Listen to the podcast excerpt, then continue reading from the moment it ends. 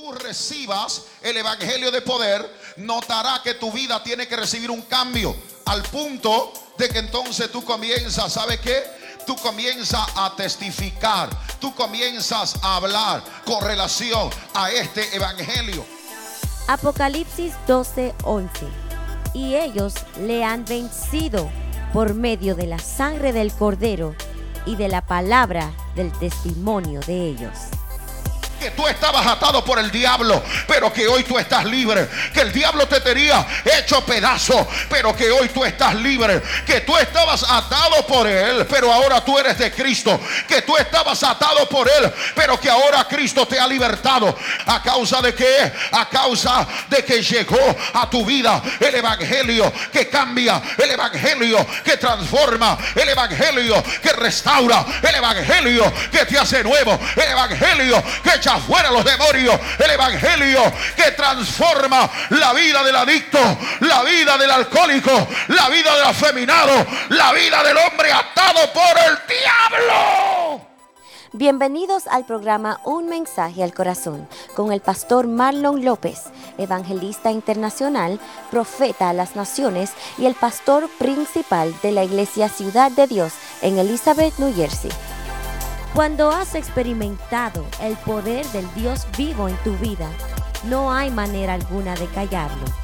En este episodio de Un mensaje al corazón, Dios viene a encender la llama de su fuego para que salgamos a predicar el Evangelio de poder. Escucha mientras el pastor Marlon López nos demuestra por medio de la palabra de Dios el poder del Evangelio de Jesucristo y llamándonos a testificar y a propagar este Evangelio de poder por el mundo entero. Con nosotros el pastor Marlon López. Marcos capítulo 16, verso 15 en adelante, cuando lo tenga puede manifestarlo con un amén. Dice la palabra del Señor a la gloria de Dios Padre, Dios Hijo y Dios Espíritu Santo. Y les dijo, id por todo el mundo y predicad el Evangelio a toda criatura. El que creyere y fuere bautizado será salvo, mas el que no creyere será condenado. Y estas señales seguirán a los que creen. En mi nombre echarán fuera demonios, hablarán nuevas lenguas, tomarán en las manos serpientes, y si bebieren cosas mortíferas, no les hará daño. Sobre los enfermos pondrán sus manos y sanarán. Voy a hablar en este día bajo el tema el Evangelio de poder. Jesús estaba enfocado en muchas cosas, pero sobre todo a Jesús se mantuvo enfocado en lo que eran las almas, las vidas. Usted ve desde la llegada de él a la tierra, Jesús hizo muy claro que su tiempo en la tierra era limitado, uno, y que él había llegado a la tierra con una causa determinada.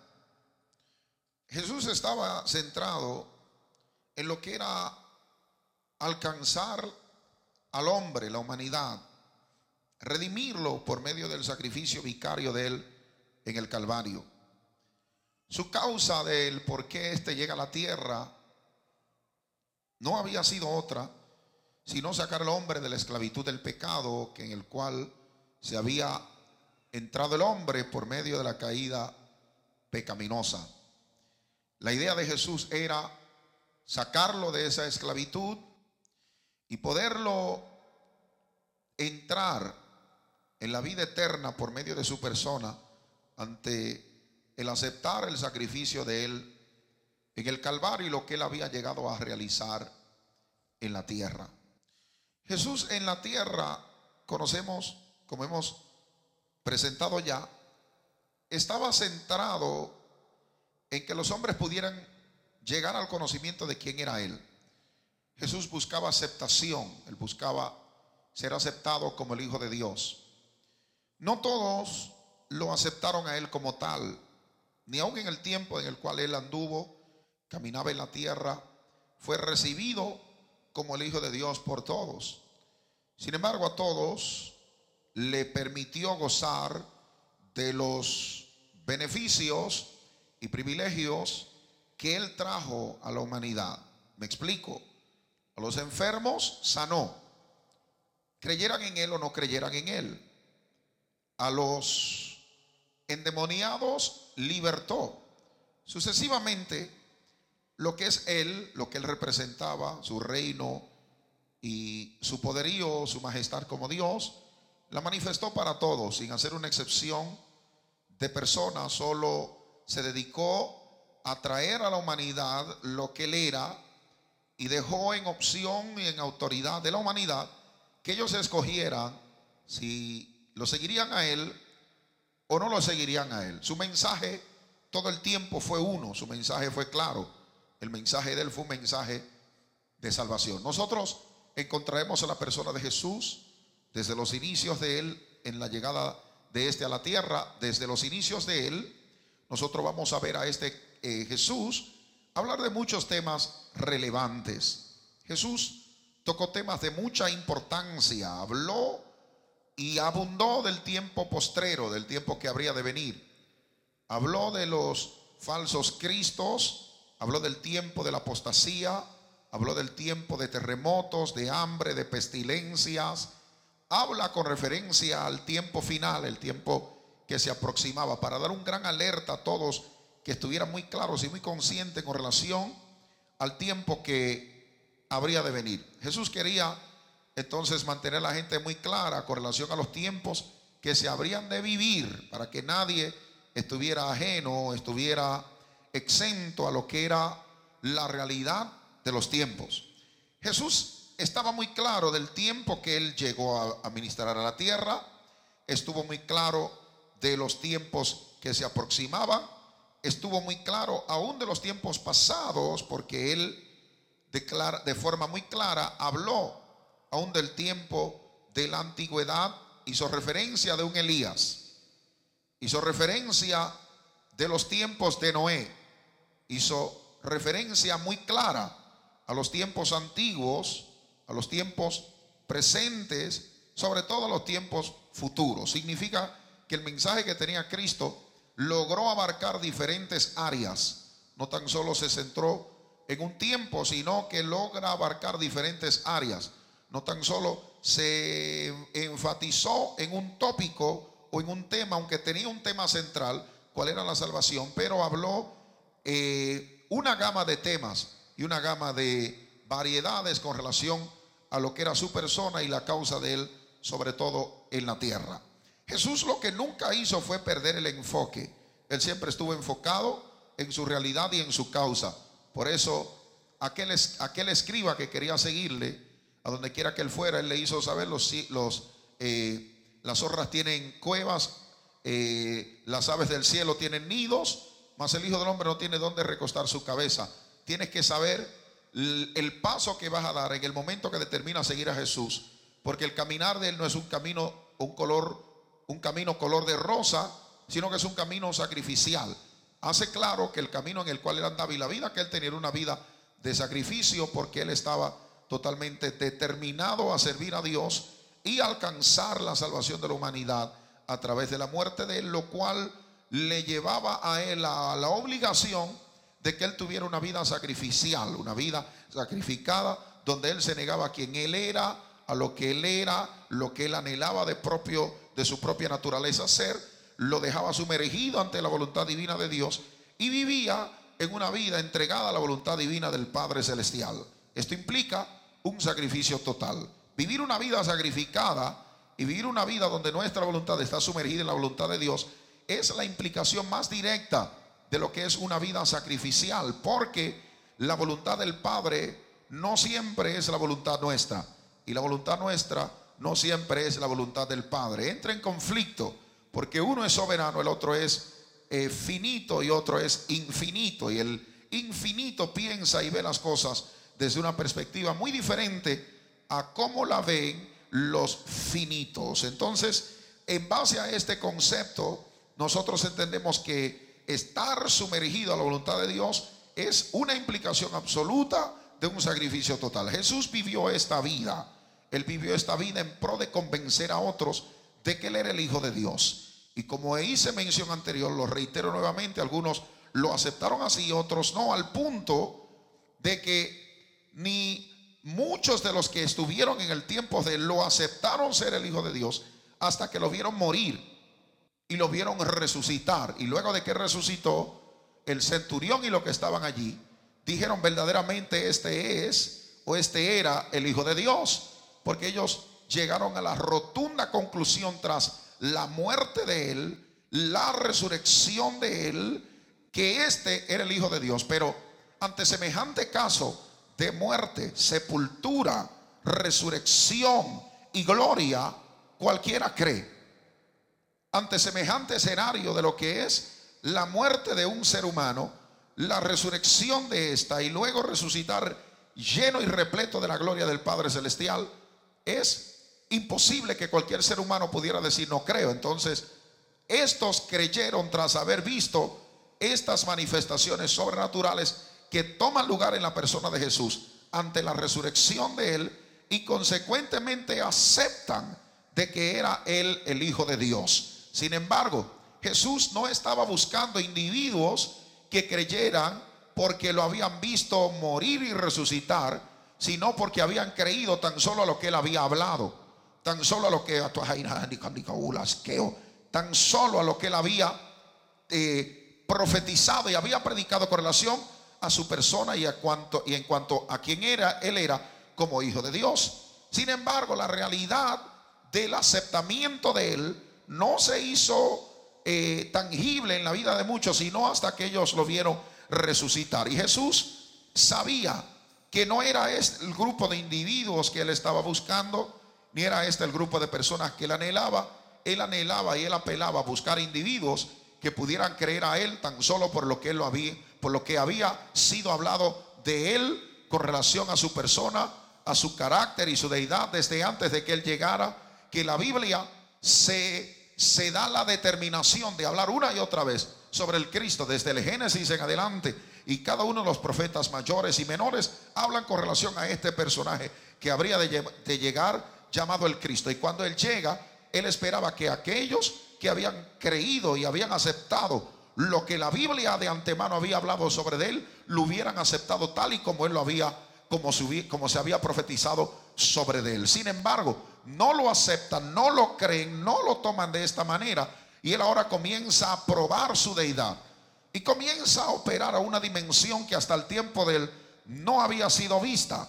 Comienza a operar en una dimensión sobrenatural equivalente par a par con la dimensión que el Padre operó, que el Padre tan solo hablaba, pronunciaba las cosas y desde que el Padre hablaba y pronunciaba algo tomaba lugar. Dijo el Padre, sea la luz y de forma inmediata la luz vino a ser creada. Sepárese el mar de la tierra y el mar y la tierra separado ante la confesión del Padre Celestial.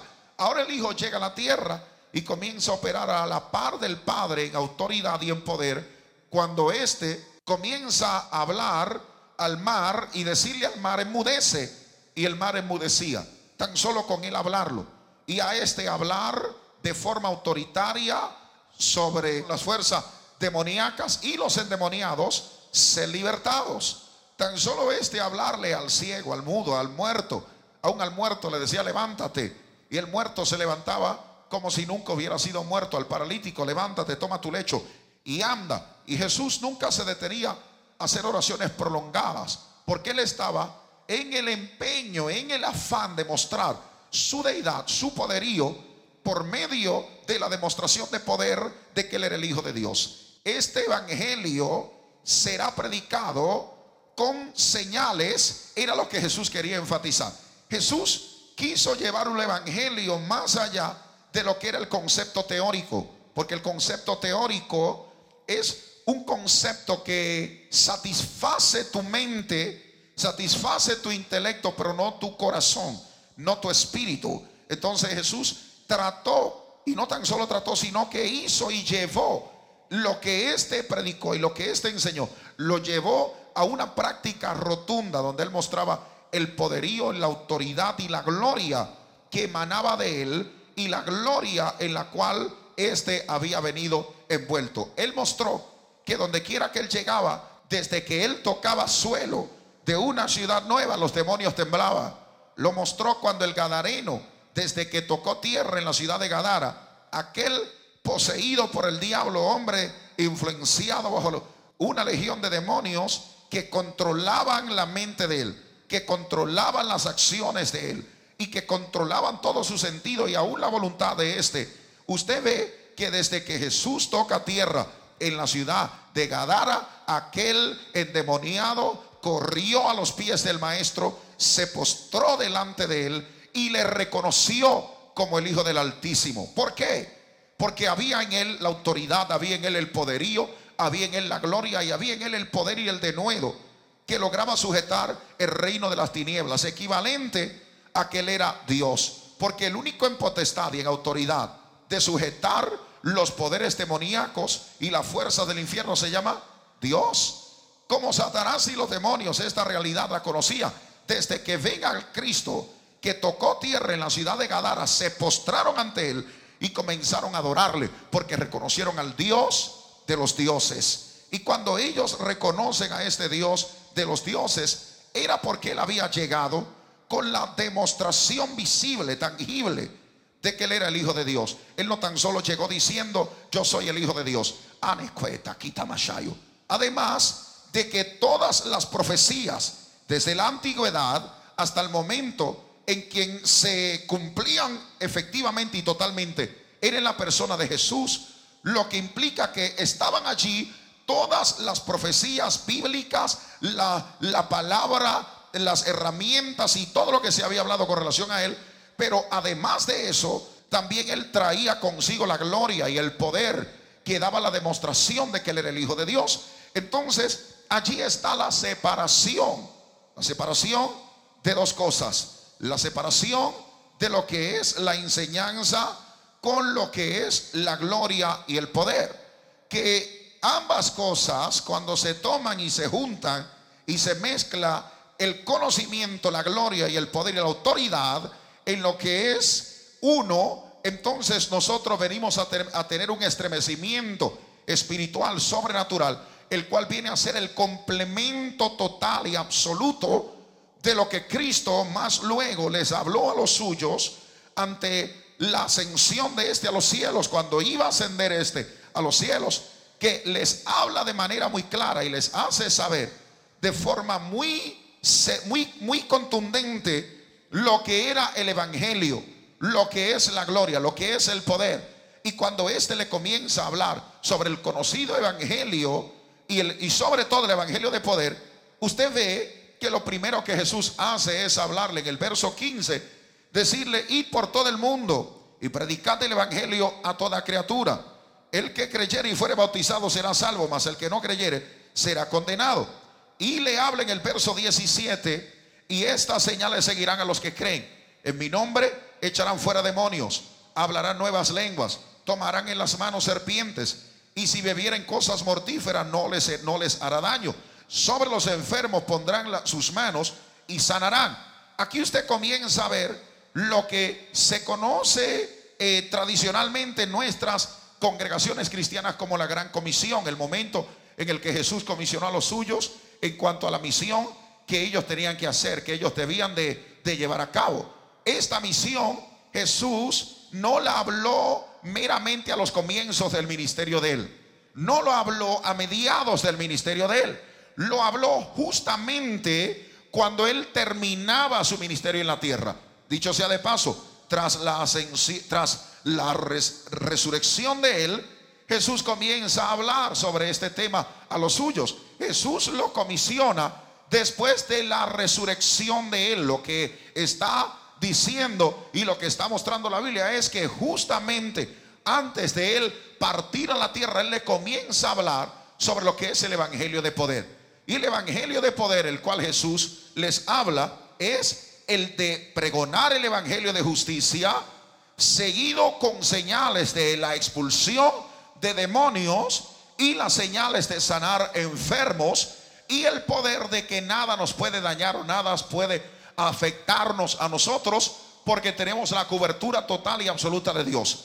El Evangelio de poder es uno que encierra la total protección divina del cielo para aquel que ha creído en él. El Evangelio de poder es aquel que encierra lo que es la autoridad y la facultad de poder sanar a enfermos.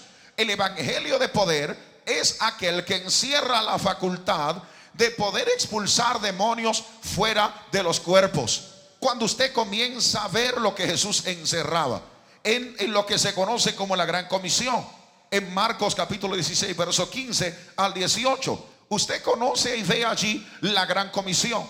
Pero esta gran comisión, usted debe de ver la perspectiva en la cual Dios quiere que nosotros lo veamos.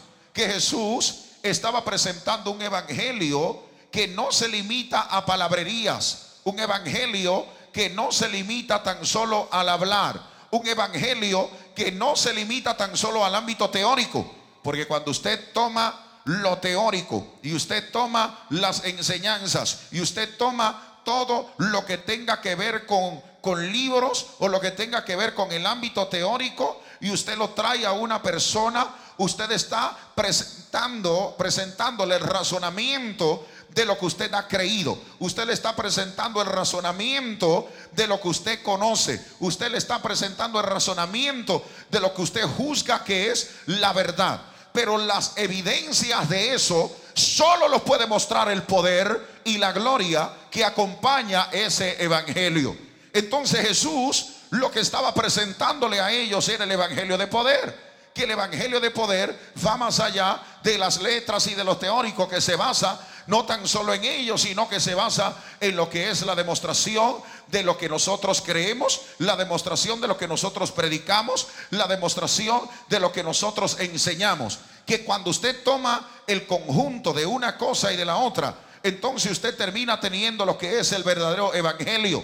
Que el evangelio de Jesucristo es verdadero porque Él habla de las enseñanzas de la Biblia. Él pregona la salvación de la humanidad. Él pregona un evangelio salvífico, pregona un evangelio libertador, pregona un evangelio salvador y, y, sanador. Pero de igual manera lo demuestra cuando el enfermo es sanado, cuando el endemoniado es libertado cuando el hombre incrédulo, su corazón es impregnado por el poder del Evangelio y la palabra del Señor, sus ojos son abiertos. Y en el momento en que son abiertos sus ojos, allí este logra ver y logra tener el conocimiento, le es abierto, la, el razonamiento espiritual le es abierto a una totalidad y a un conocimiento total y rotundo. Esto fue lo que pasó con aquel ciego el ciego, el cual no, el cual creyó a Jesús, Jesús le devolvió la vista y desde el momento en que Jesús le devolvió la vista, logra crear, logra crear gran intriga en medio de aquellos que habían oído de lo que Jesús había hecho en la vida de este hombre. Y cuando ellos comienzan a cuestionar sobre el milagro realizado en este ciego, le cuestionan a él sobre quién había hecho el milagro. Luego vinieron y le cuestionaron a los padres. Y cuando vieron que ni él ni los padres daban una respuesta clara, otra vez retornaron donde él después que habían ido donde los padres y le cuestionaron a él si era pecador o no era pecador. Y él habló. Y desde el momento en que él habló, ¿sabe qué pasó? Que desde ese momento ellos lo excomulgaron de la nación judía y consideraron que este hombre era tan solo un inmoral ser excomulgado en la nación judía era equivalente a ser considerado un inmoral. Lo consideran un hombre inmoral porque él favoreció al Cristo, porque él favoreció la vida de Dios, porque él favoreció el evangelio de poder, porque él favoreció lo que el Cristo había traído a la tierra, el denuedo, la gloria, el poder, la autoridad, en lo genuino, lo que viene del cielo, lo que viene de Dios. Y como ellos habían favorecido las letras, ellos entraron en conflicto con Dios porque aquel hombre había aceptado la verdad y la totalidad del evangelio de poder, pero ellos tan solo habían aceptado lo teórico. Y cuando ellos aceptaron lo teórico, lo teórico de ellos entró en conflicto con la verdad de Dios, porque la verdad de Dios se expande hacia lo que es la práctica de lo que se habla, de lo que se enseña, de lo que nosotros hablamos y profesamos. Y cuando ellos vieron que esto era contrario a lo que ellos habían creído, que esto era contrario a lo que ellos habían aceptado o juzgado como la verdad, desde ese momento se levantaron contra ese hombre, le hicieron la guerra, lo persiguieron, lo excomulgaron de la nación judía. Y todo a causa de que ellos habían tan solo adoptado el concepto filosófico de lo que es la religión y de lo que es la religiosidad y de lo que es lo teórico, olvidando la práctica del evangelio y la demostración de poder, que es lo que hace este evangelio, que nosotros prediquemos un evangelio vivo y un evangelio de poder. Lo que hace este evangelio que nosotros predicamos, un evangelio vivo y de poder, es precisamente la demostración de poder que acompaña las palabras que nosotros hablamos, la demostración de poder que acompaña la realidad de lo que nosotros predicamos, lo que es el evangelio libertador y el evangelio sanador y el evangelio restaurador es lo que hace la separación entre todas las demás religiones y este evangelio vivo y poderoso que nosotros predicamos que va más allá de un concepto religioso, que va más allá de la filosofía de lo que es la religión o de la filosofía dogmática que los hombres nos han enseñado. Ella trasciende bandera, ella trasciende frontera, ella entra en todas las escalas sociales a vida y por haber y allí en esas áreas donde se le da la oportunidad a este evangelio de poder se ha metido y todavía no ha habido una nación que haya podido decir que el evangelio entró a ella y que el evangelio no haya cambiado esa nación, porque donde quiera que se le ha dado la oportunidad al evangelio de que haga escala, este evangelio de poder se ha metido en Centroamérica, se ha metido en Sudamérica, se ha metido en el Caribe, en Asia, en África, en Europa, en Norteamérica, en cada continente de esta tierra y en cada lugar que él ha llegado, ha libertado al adicto a las drogas, ha echado fuera los demonios de prostitución, de la mujer ramera, ha echado fuera los demonios del homosexualismo, al hombre homosexual, ha libertado a la lesbiana de su lesbianismo, ha echado fuera la drogadicción del drogadicto, ha traído restauración a cientos de hogares y ha traído restauración a familias destruidas, hombres atados por el diablo, hombres que jamás pensaron adquirir salvación o liberación cuando le han dado la oportunidad al evangelio de poder, el evangelio de poder se se le ha metido por dentro a tales niveles de que su vida jamás volvió a ser la misma. A causa de qué? A causa del evangelio de poder que nuestro Salvador Jesucristo pregonó, predicó, enseñó y que cuando él se fue nos dijo, siga ustedes haciendo esto. El Evangelio de poder que Jesús enseñó. Un Evangelio más allá de lo que es la religiosidad. Nunca confunda el Evangelio con la religiosidad de los hombres. Porque precisamente esta fue la disputa entre el Evangelio de poder que Jesús predicó y la religiosidad de los hombres del tiempo de Jesús. Que ellos atacaban al Evangelio de poder. Que ellos atacaban al Evangelio poderoso en base a sus dogmas, en base a la filosofía de ellos y en base a las creencias que ellos podían tener.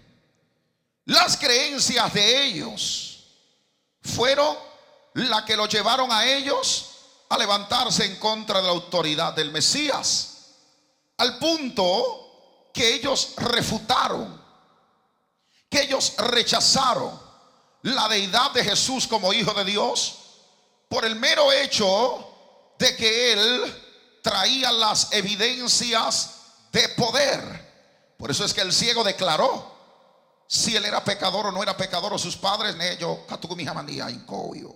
Estate quieto, Dios. No me agite. La realidad es que yo era ciego, pero ahora mis ojos están abiertos. Él está diciendo, yo te puedo hablar de mi experiencia con lo que es el Evangelio de poder. Yo estaba ciego, pero ahora yo veo. Yo había nacido ciego, pero ahora yo estoy viendo.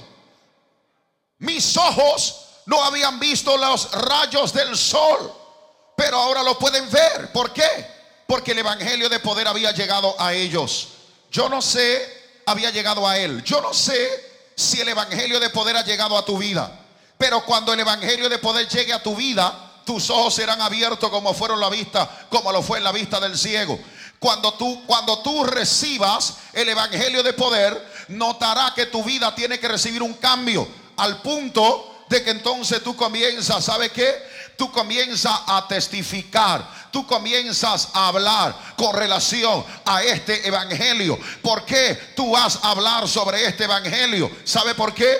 Porque desde el momento en el que el Evangelio de poder llega a tu vida, lo primero que tú comienzas a hacer es a querer testificar de lo que ese Evangelio ha hecho en tu vida, porque tú estabas en una condición X donde al ser sacado de ella, ahora tú quieres que los demás también sepan lo que Dios ha hecho en tu vida. Consecuentemente tú no te puedes quedar callado, tú no te puedes quedar quieto, tú tienes que abrir tu boca, tú tienes que comenzar a pregonar, a profesar en algún lugar la realidad del poder transformador que llegó a tu vida. Porque es algo nuevo que llegó a ti. Es algo que tú no conocías. Es algo que nadie te había hablado. Pero cuando te hablaron de eso, eso se te metió por dentro. Comenzó a escalar lo más profundo de los tuétanos, de los huesos de tu vida. Hasta que cuando tú te diste de cuenta, ahora tú estabas recibiendo ese evangelio de poder. Y te diste de cuenta que antes tú tomabas alcohol. Pero cuando el evangelio de poder llegó a tu vida, el alcoholismo se fue de ti, el alcohol se fue de tu vida.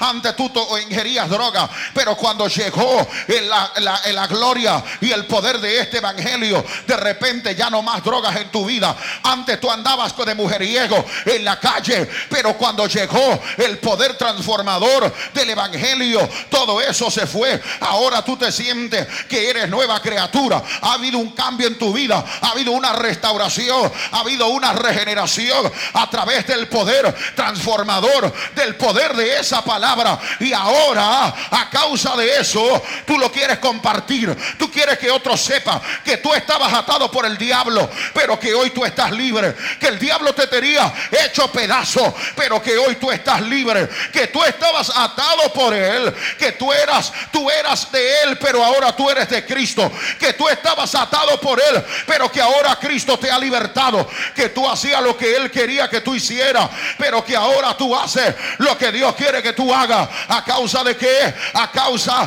de que llegó a tu vida el Evangelio que cambia, el Evangelio que transforma, el Evangelio que restaura, el Evangelio que te hace nuevo, el Evangelio que echa fuera los demonios, el Evangelio que transforma la vida del adicto, la vida del alcohólico, la vida del afeminado, la vida del hombre atado por el diablo. Una transformación que no se puede callar. Por eso cuando una vida viene a Cristo, es cambiada. El primer reflejo de su cambio es su testimonio. Donde quiera que se para, testifica de lo que él era y lo que es ahora. ¿Usted entiende del antes y el después? Que muestra lo que usted ha creído es vivo, es real, es tangible, no es un mito, no es un cuento, no es un engaño, no es un sistema religioso que por 20 años tú estuviste adaptado a él y tu vida sigue igual. Y tu vida sigue de la misma forma. Y tú sigues con la misma atadura. Y tú sigues con los mismos malos hábitos. Y tú sigues con las mismas, las mismas situaciones de antes. Cuando el Evangelio de poder llega a tu vida, las situaciones, las ataduras demoníacas y las fuerzas del diablo se van.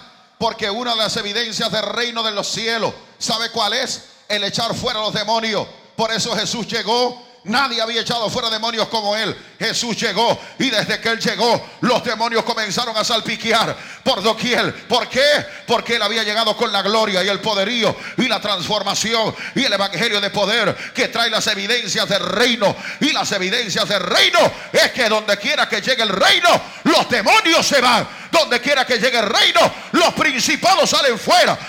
Donde quiera que llegue el reino, las huestes de maldad en las regiones celestes tienen que ir. Porque este evangelio llega con el poder que amedrenta a los demonios y los echa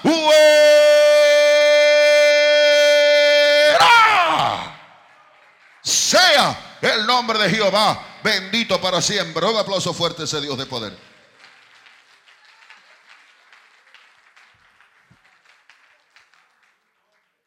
Jesús presenta una realidad. Presenta la realidad de lo que es el Evangelio poderoso. Y le dice a los suyos ir por todo el mundo y predicar el Evangelio a toda criatura. Y el que creyere y fuere bautizado será salvo, mas el que no creyere será condenado. Hay un dilema con lo que es el Evangelio de poder. El Evangelio de poder está accesible. Note, note la democracia de Jesús. Y por todo el mundo y predicar el Evangelio a toda criatura. Allí usted ve la democracia de Dios con relación a la humanidad. Que el Evangelio de poder no es para un grupo étnico, ni es para un grupo selecto, sino que el Evangelio de poder es para todos. Pero solo reciben los beneficios los que creyeren. Porque él dice, el que creyere y fuere bautizado será salvo, mas el que no creyere será condenado. Lo que implica que esto es para personas de fe. Hay una temática que es una temática de fe. La temática de fe es el fundamento número uno para lo que es el Evangelio de poder. Creer. Jesús dijo, estas señales seguirán a quienes? A los incrédulos. Estas señales seguirán a los que creen en mi nombre echarán fuera demonios, hablarán nuevas lenguas, tomarán en las manos serpientes y si bebieren cosa mortífera no les hará daño. Sobre los enfermos pondrán las manos y sanarán. Le está diciendo, yo le estoy dando un poder a ustedes sobrenatural le estoy depositando sobre ustedes el poder del reino, de la gloria de los cielos. Yo le estoy poniendo sobre ustedes. Entienda, la gloria que está sobre ustedes no es cualquier gloria. La gloria que está sobre ustedes es la gloria que echa fuera los demonios. La gloria que está sobre ustedes es la gloria que sana el cáncer. Es la gloria que sana el SIDA. Es la gloria que sana la diabetes. Es la gloria que sana toda enfermedad. La gloria que está sobre ustedes no es cualquier gloria. La gloria que yo les doy, ¿sabe cuál es? La gloria que estaba sobre mí. Por eso este tema Jesús lo habló al final. Él dijo, yo les doy potestad de hollar serpiente y escorpiones y sobre toda fuerza del enemigo y nada os dañará y nada os dañará. Este es el poder que ha estado sobre mí. Yo me voy, pero no os dejaré solo, os dejaré al consolador, el cual estará en vosotros y con vosotros todos los días de vuestras vidas. Camine confiado, camine seguro que con ustedes está el paracleto, el fuerte, el grande, el gigante, el Dios de los dioses, Jesús de Nazaret, a través de la persona del Espíritu de Dios. No tengas miedo, no tengas cuidado de nada, sepa que Dios camina contigo. Sea su nombre bendito para siempre. Por eso usted veía que Jesús llegaba a todo lugar. ¿Y qué hacía? Echaba fuera demonios. Por eso, donde quiera que yo llego, yo echo fuera demonios. Porque Jesús lo hizo. Entonces nosotros lo tenemos que hacer. Donde quiera que yo llego, yo ando a los principados del área. Por eso se molestan. Un día iba para el estado de California, cuatro días de campaña. Y cuando iba para allá, una mujer cayó endemoniada antes de que yo llegara allá. Ya los demonios se estaban preparando que yo iba para allá. Y, y, cae endemoniada una dama. Esto me lo cuentan los pastores allá. Y a través de ella el demonio comienza a hablar. ¿Por qué tú traes a ese hombre por aquí? ¿Por qué tú traes a ese hombre para aquí? Decían los demonios. Pues yo llegué allá, mi esposa fue conmigo, allá en San Francisco, California. Fueron cuatro días de liberación. Los cuatro días que dimos, hubieron liberaciones los cuatro días. Ya usted puede saber por qué el demonio decía, ¿por qué tú traes a ese hombre para acá? Porque él estaba preocupado que cuando llegáramos allá íbamos a seguir la secuencia del maestro y los demonios iban a salir fuera. ¿Cuántos saben que ese es el evangelio de poder? Que el evangelio de poder no lo podemos limitar a lo que nosotros conocemos en el ámbito teórico. Porque si tú lo limitas a lo teórico, la demostración de poder, que es el evangelio, no traerá la transformación y el cambio. Porque el cambio no lo trae la teoría, el cambio lo trae el poder. Porque el que convence de pecado, ¿sabe cómo se llama? El Espíritu Santo. Y ese Espíritu Santo era sobre el cual Jesús obraba y hacía todos los milagros y echaba fuera todos los demonios y sanaba a todos los enfermos. Por eso es que antes de él ascender al cielo, él le dijo a los suyos, quédense en Jerusalén, allá arriba, hasta que sean investidos de poder desde lo alto, porque recibiréis poder cuando haya venido sobre vosotros el Espíritu Santo. En otras palabras, ustedes han creído. Tras haber creído, entonces reciben poder. Nota la secuencia bíblica. Primero tú crees, cuando tú has creído, entonces recibiréis poder. El poder llega no antes de creer. Primero tú crees a ese poder y entonces tú recibes el poder. ¿Por qué muchas denominaciones no ven milagros? ¿Por qué muchas denominaciones no echan fuera demonios? Porque ellos no han creído. Y si tú no crees, tú no puedes ver el cumplimiento de lo que la Biblia ha hablado. Tú no puedes ver a Dios sanar enfermo si tú no crees que Dios sana un enfermo. Tú no puedes ver a Dios sanar el cáncer si tú no crees que Dios sana el cáncer. Tú no puedes ver a Dios sanar el SIDA si tú no crees que Dios es capaz de sanar SIDA. Tú no puedes ver a Dios echar fuera demonios si tú no crees que Dios es capaz de hacerlo. Primero se cree y después de haber creído, las señales nos siguen. Porque estas señales no son para los incrédulos. Estas señales son para los que creen, los que tienen su fe en Dios, los que están en la certeza de que el Dios del cielo ha de hacer lo que él dijo que haría. Por eso él le dijo a los suyos, suban a Jerusalén, quédense ahí arriba, que a cabo de pocos días derramaré sobre ustedes el Espíritu Santo.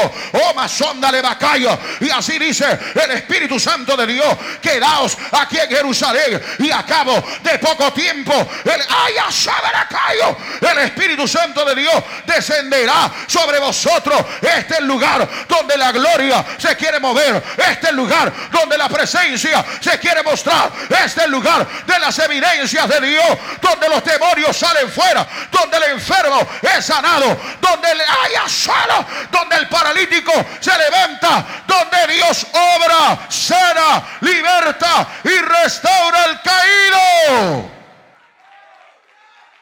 Note el orden de Jesús. Lo primero que Jesús dijo, como la primera señal fue, en mi nombre Vamos a ver, vamos a ver esta iglesia. Se encendieron hoy, vamos a ver. Nuevamente, nuevamente. En mi nombre. Entonces significa que si Dios nos estableció como iglesia en esta ciudad, en este pueblo, ¿qué nosotros tenemos que hacer? Porque esta es la señal de qué? del Evangelio de poder. ¿Cuál es la señal del Evangelio de poder? Entonces, ¿qué es lo que vamos a hacer aquí en Ciudad de Dios? ¿Cómo le decimos a los demonios? ¿Cómo le decimos a los demonios? ¿Cómo le decimos a los demonios? ¡Fuera! ¡Fuera!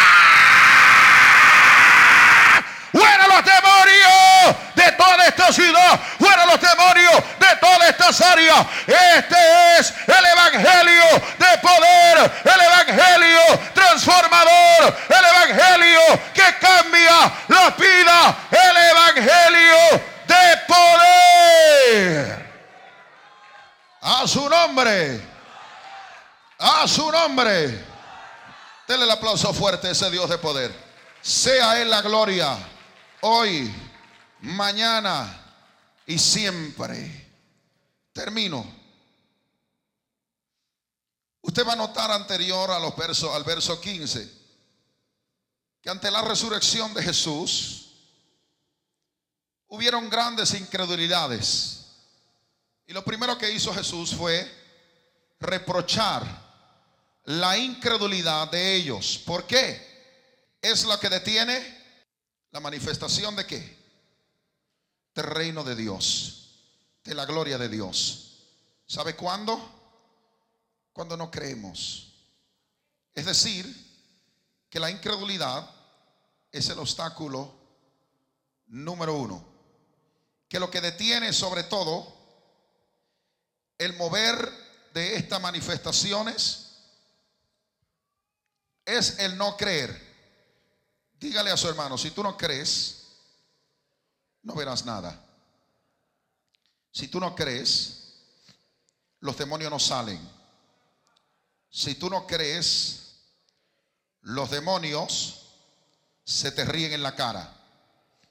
Si tú no crees, los demonios no te respetan.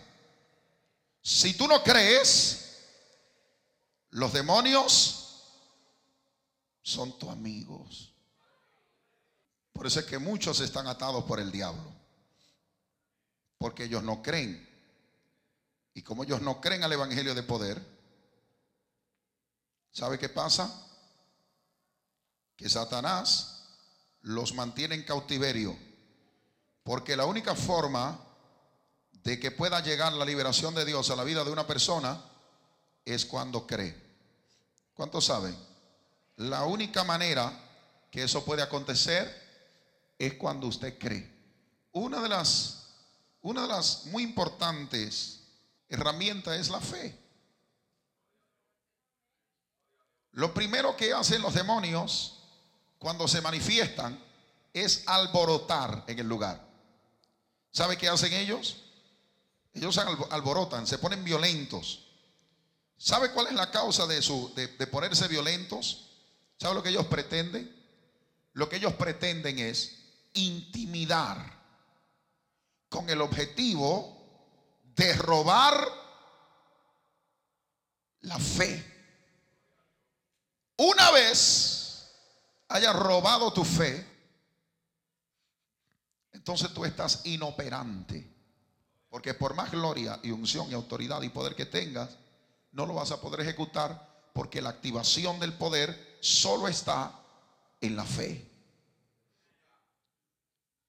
Y en su astucia ellos buscan robar la fe para que tú pierdas la gloria. Y cuando tú pierdes la fe, ya tú no tienes nada, aunque tengas todo. Esto ha sido un mensaje al corazón con nuestro pastor Marlon López. Esperamos que haya sido de mucha bendición para ti. No te olvides de pasar por la página impactofinal.org, donde puedes adquirir otros mensajes edificantes como este y a la vez ayudar a propagar el Evangelio de Cristo con estos mensajes al corazón. Síguenos en YouTube y Facebook en la página Pastor Marlon López. Gracias por sintonizarnos. Hasta la próxima y que Dios te bendiga.